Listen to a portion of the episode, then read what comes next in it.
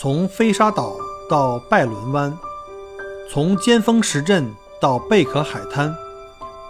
从巴罗沙谷到沉船海岸，请跟随麦克郭一起，让我带你走入精彩的澳大利亚。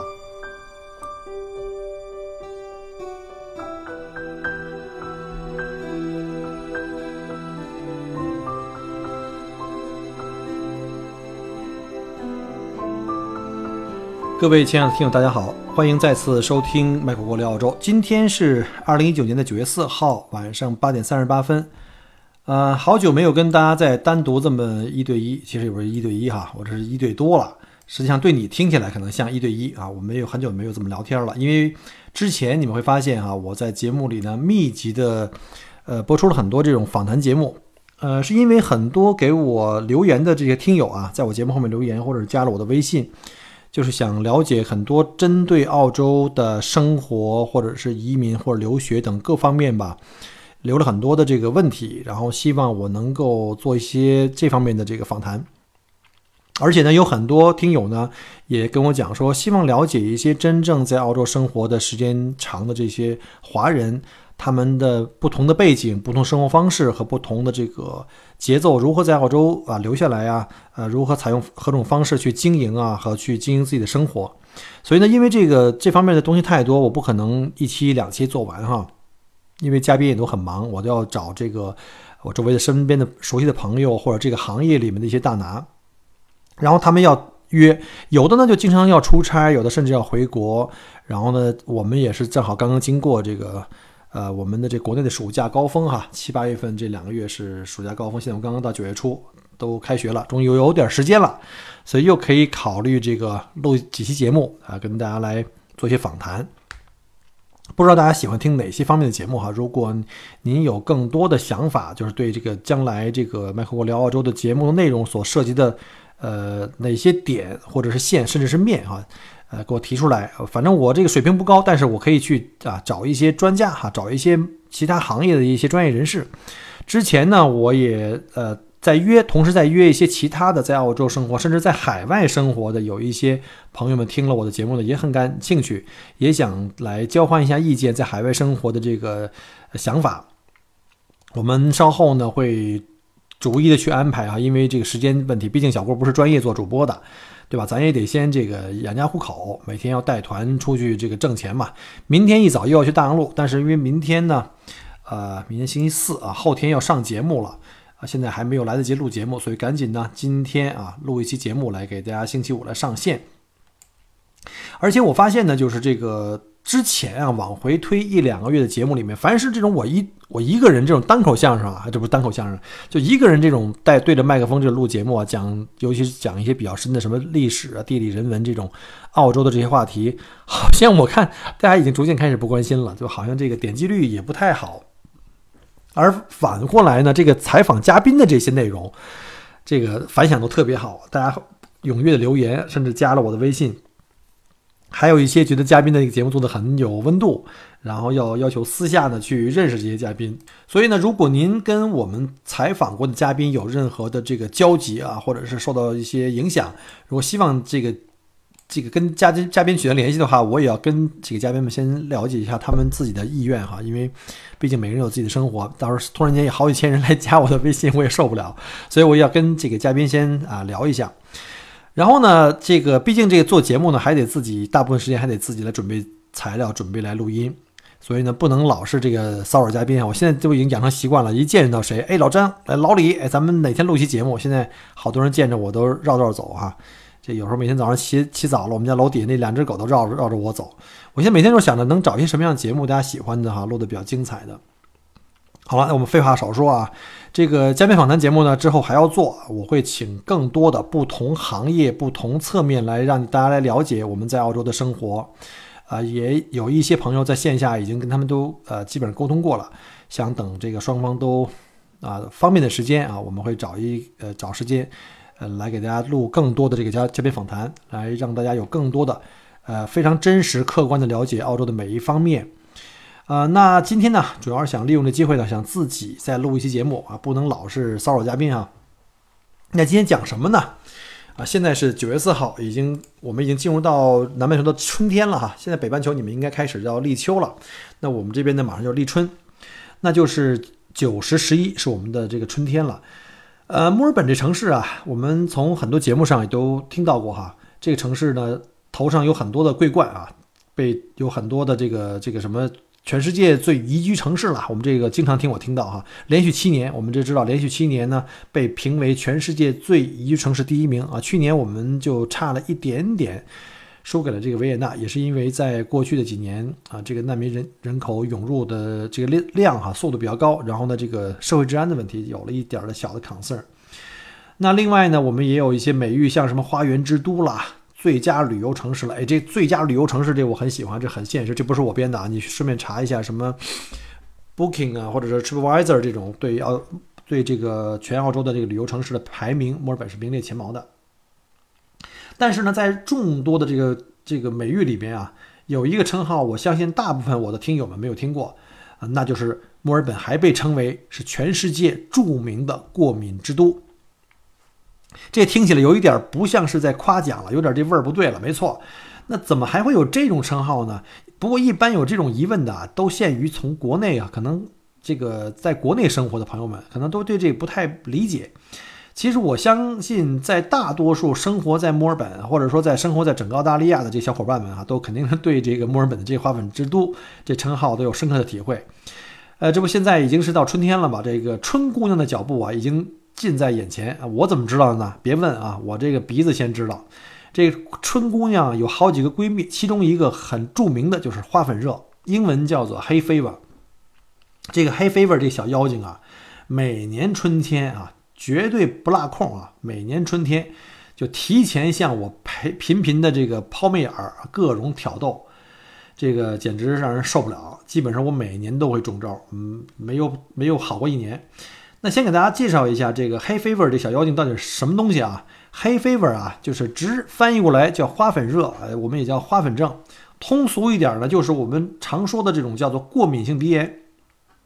但是主要是对这个花草的这个花粉，我本人就是受害者之一。我现在在给大家录节目的同时，你们都想象不到哈，我桌子上这个呃放着这个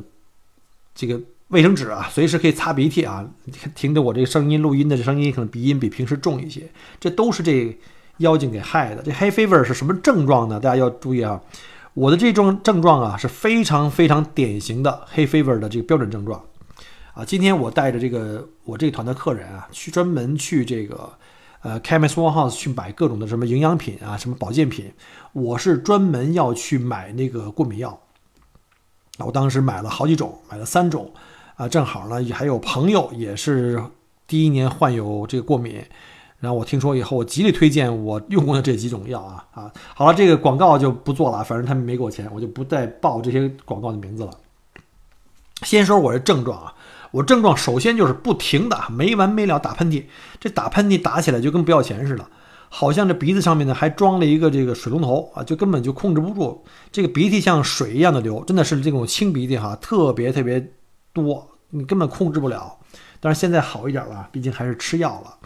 而且呢，眼睛特别痒。我记得在我特严重的时候，我就几乎晚上睡不好觉，我就特想把眼珠子给抠出来，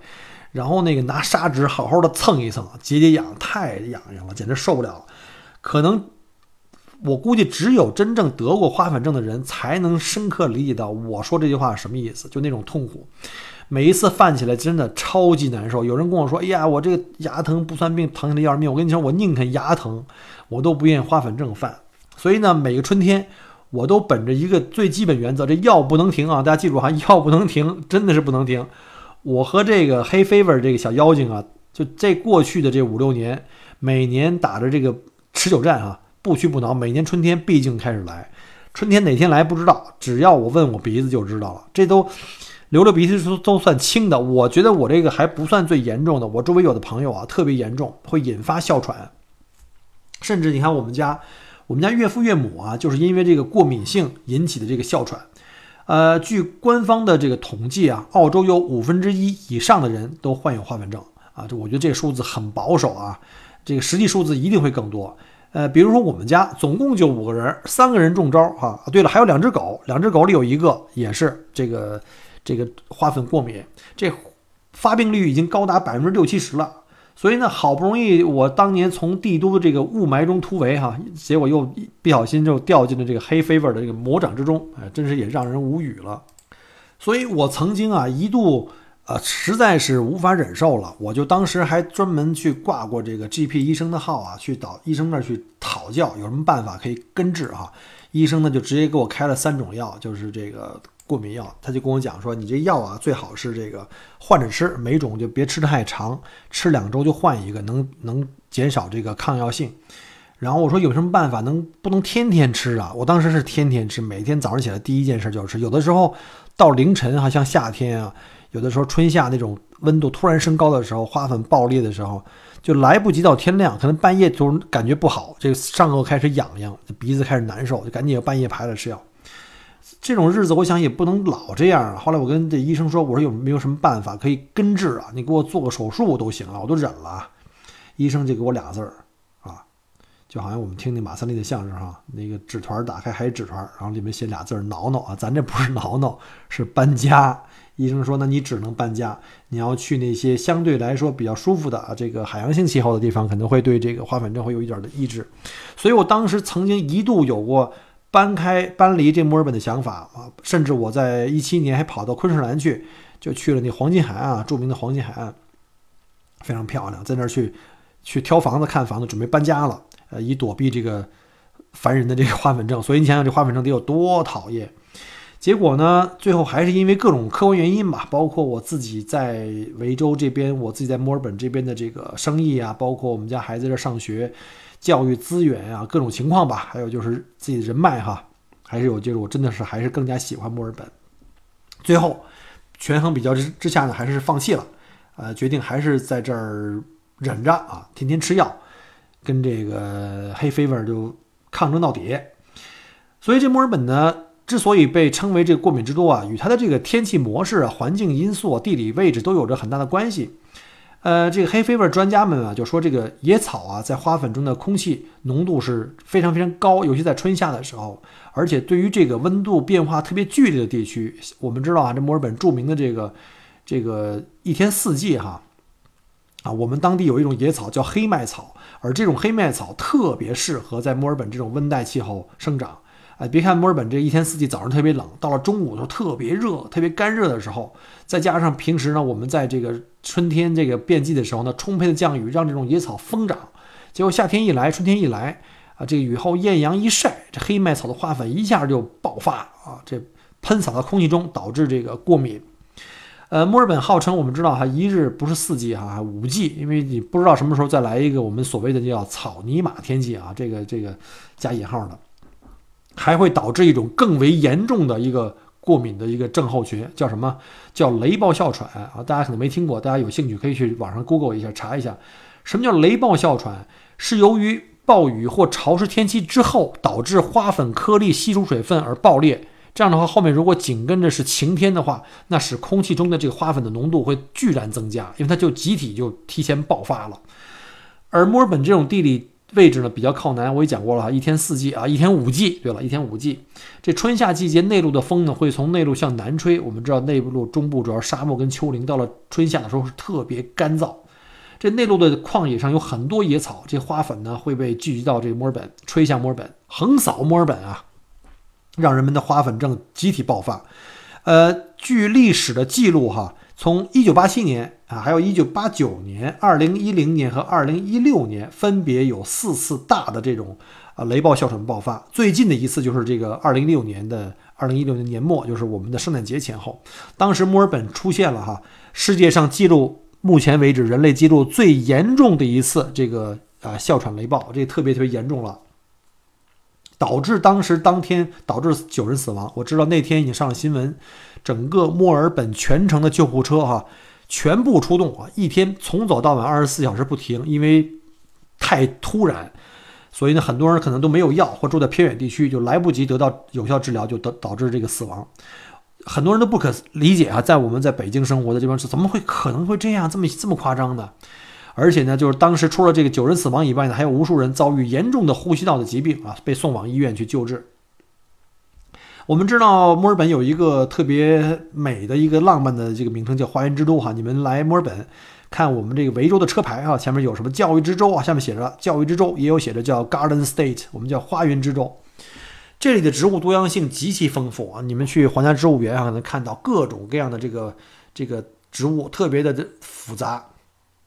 到处都有你在国内见过的、没见过的植物，开满了这个各种的花朵。这些新奇的植物，就你没见过，那同样哈，你的免疫系统它也没见过，不定哪种就让你的免疫系统就产生过敏反应。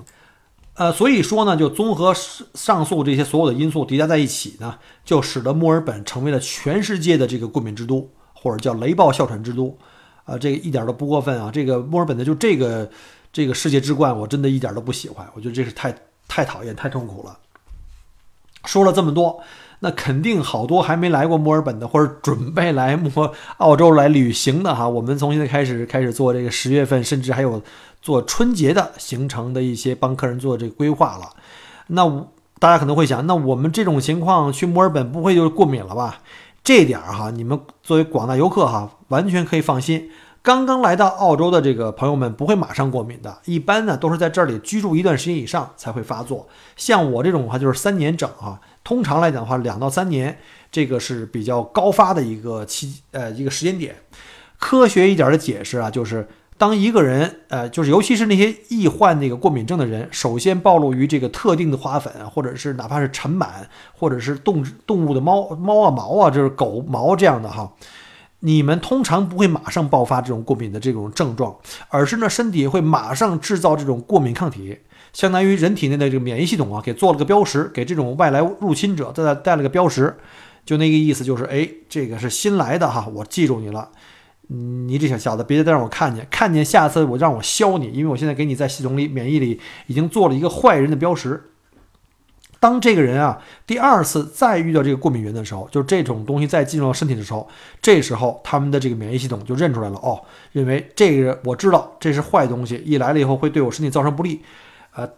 他就是来找消的，所以呢，身体开始产生这个过敏的反应。这所谓过敏反应就会引起这个所谓的炎症反应啊，就是让全身的细胞啊释放这个组胺，导致毛细血管扩张，从而导致鼻涕啊，就是流鼻涕这种症状和强烈的。全身那种几乎像针刺般的这种瘙痒啊，像眼睛啊、什么皮肤啊，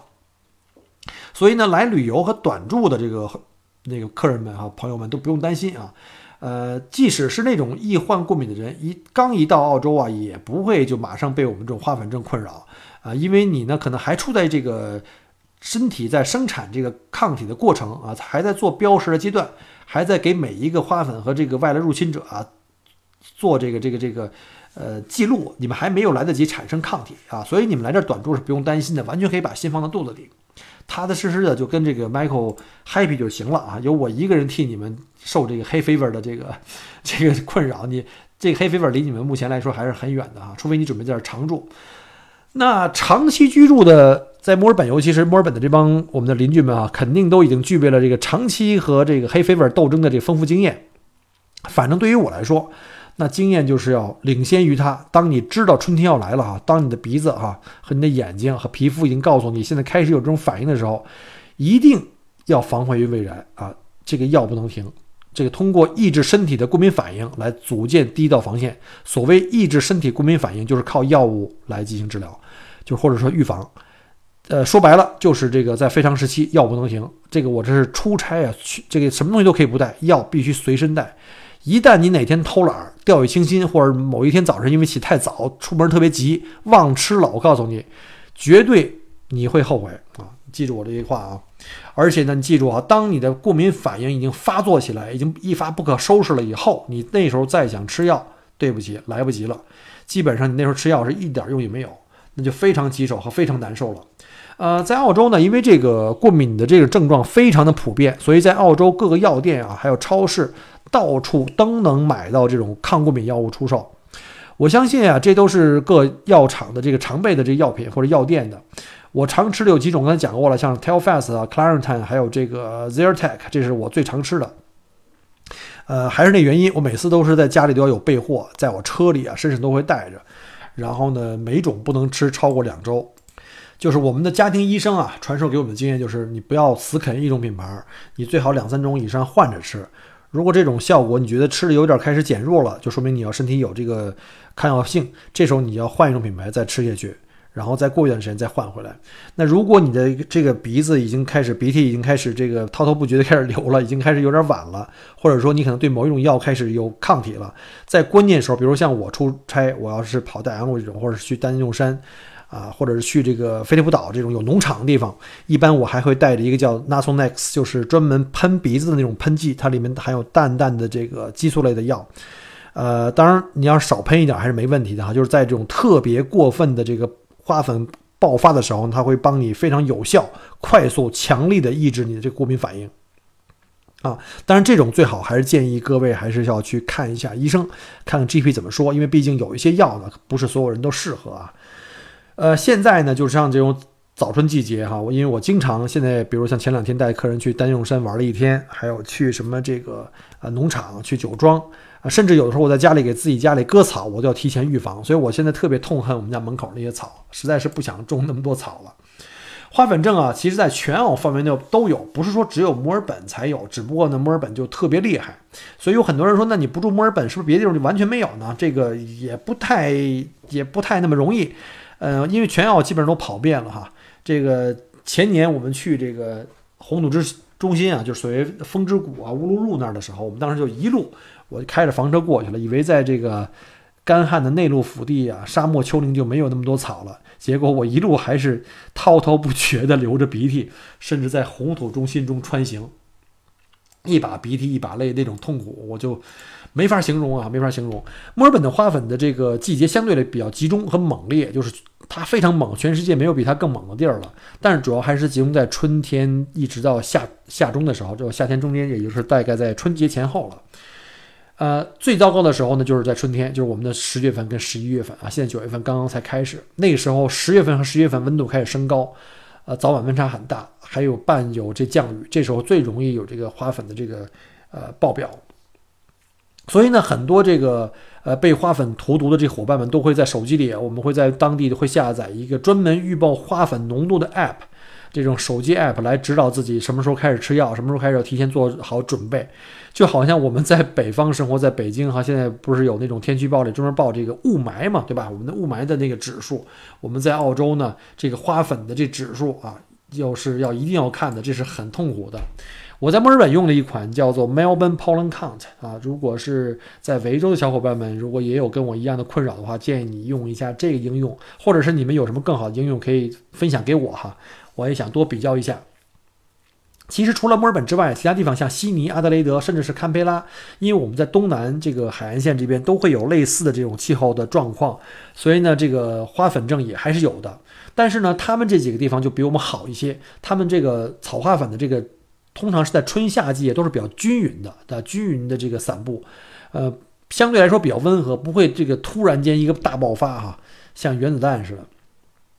的，啊。他们可能是在夏天稍微高一点，但是绝对没有像我们墨尔本那么那么严重了哈。所以，如果你要住在这个更远的地方，比如像达尔文或珀斯，呃，虽然你说你我全年温度都很热啊，但是呢，你全年都可能会处理到这种就有这种花粉的这种困扰，但它不是那种特别强烈的，尤其是在海边生活，在海边生活，因为海洋性气候的话，我们知道有海风是比较潮湿的，会很大程度上会消减这个花粉症的这个呃强度。啊，所以呢，就是住在海边的一些城市呢，反而会要好过我们这边。所以当初我为什么要考虑去这个搬到黄金海岸的原因也是其中之一啊。因为黄金海岸的花粉症的这个过敏度要比在墨尔本要低得多了。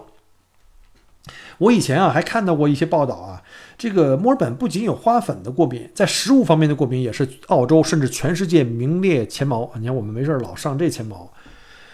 呃，尤其是这个前段时间我看了一个报道哈，这个是让我觉得挺担心的一件事，就是呃，尤其针对我们亚洲人啊，这个亚洲黄种人这种呢，我们在澳洲出生的孩子患有食物过敏的比例比当地人高啊，比如像对针对这个花生啊、坚果啊，甚至还有鸡蛋，呃，这个过敏的这种普通这种食物的过敏非常常见。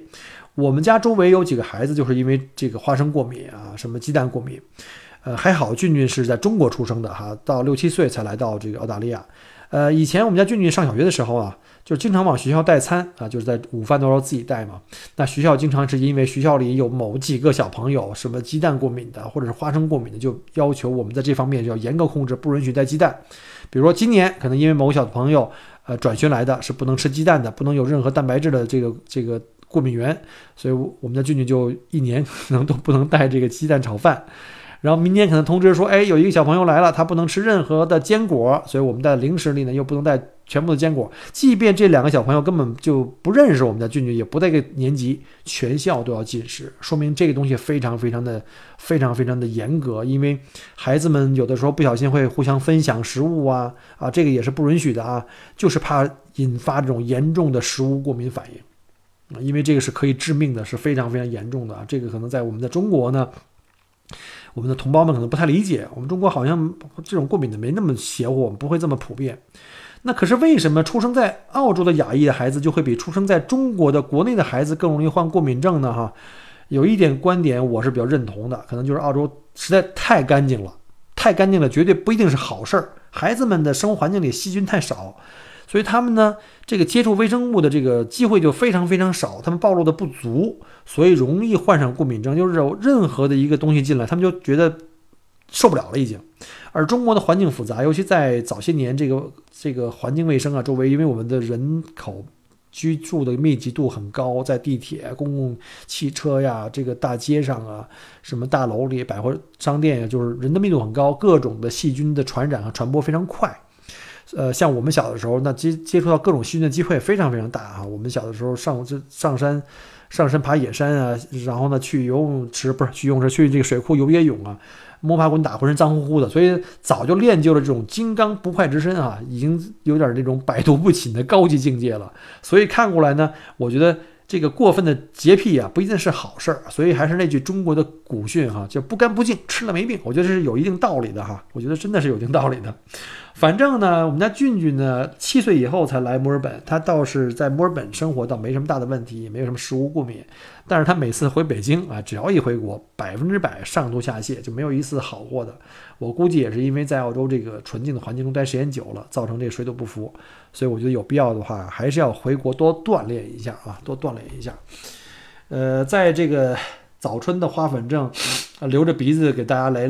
录这期节目，大家可能听到我的鼻子一直在吸溜。细心的观众已经都给我提过意见了，说你前两期跟那个 Jordan 和这个 Becky 美女在录节目的时候就一直在吸溜，然后跟那个 Eric 那期呢好一点，因为我基本上不说话了，全是他一个人说，啊，所以今天也是这样。那估计未来半年啊，你们听我节目呢，会伴随着我一直不停的吸鼻子的声音，又来了，嗯。好吧，那我们就希望来到澳洲的这个旅游的朋友们不会被这个黑 fever 这个小妖精给缠上身啊！大家注意，然后祝各位呢来澳洲旅行愉快，然后也祝我们在澳洲的小朋友们呢提前吃药，药不能停。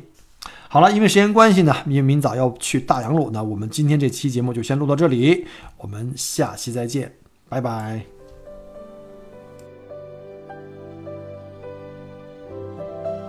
很荣幸您的收听和关注。如果您喜欢我的节目，请您把它转发分享给您的朋友们，同时，也欢迎您线下跟我留言互动。除了喜马拉雅，也欢迎您加我的个人微信，并关注我的旅行服务公众号“墨尔本精品旅行”。我给大家准备了很多关于澳洲旅行的资讯和攻略，请您跟随我一道走入精彩的澳大利亚。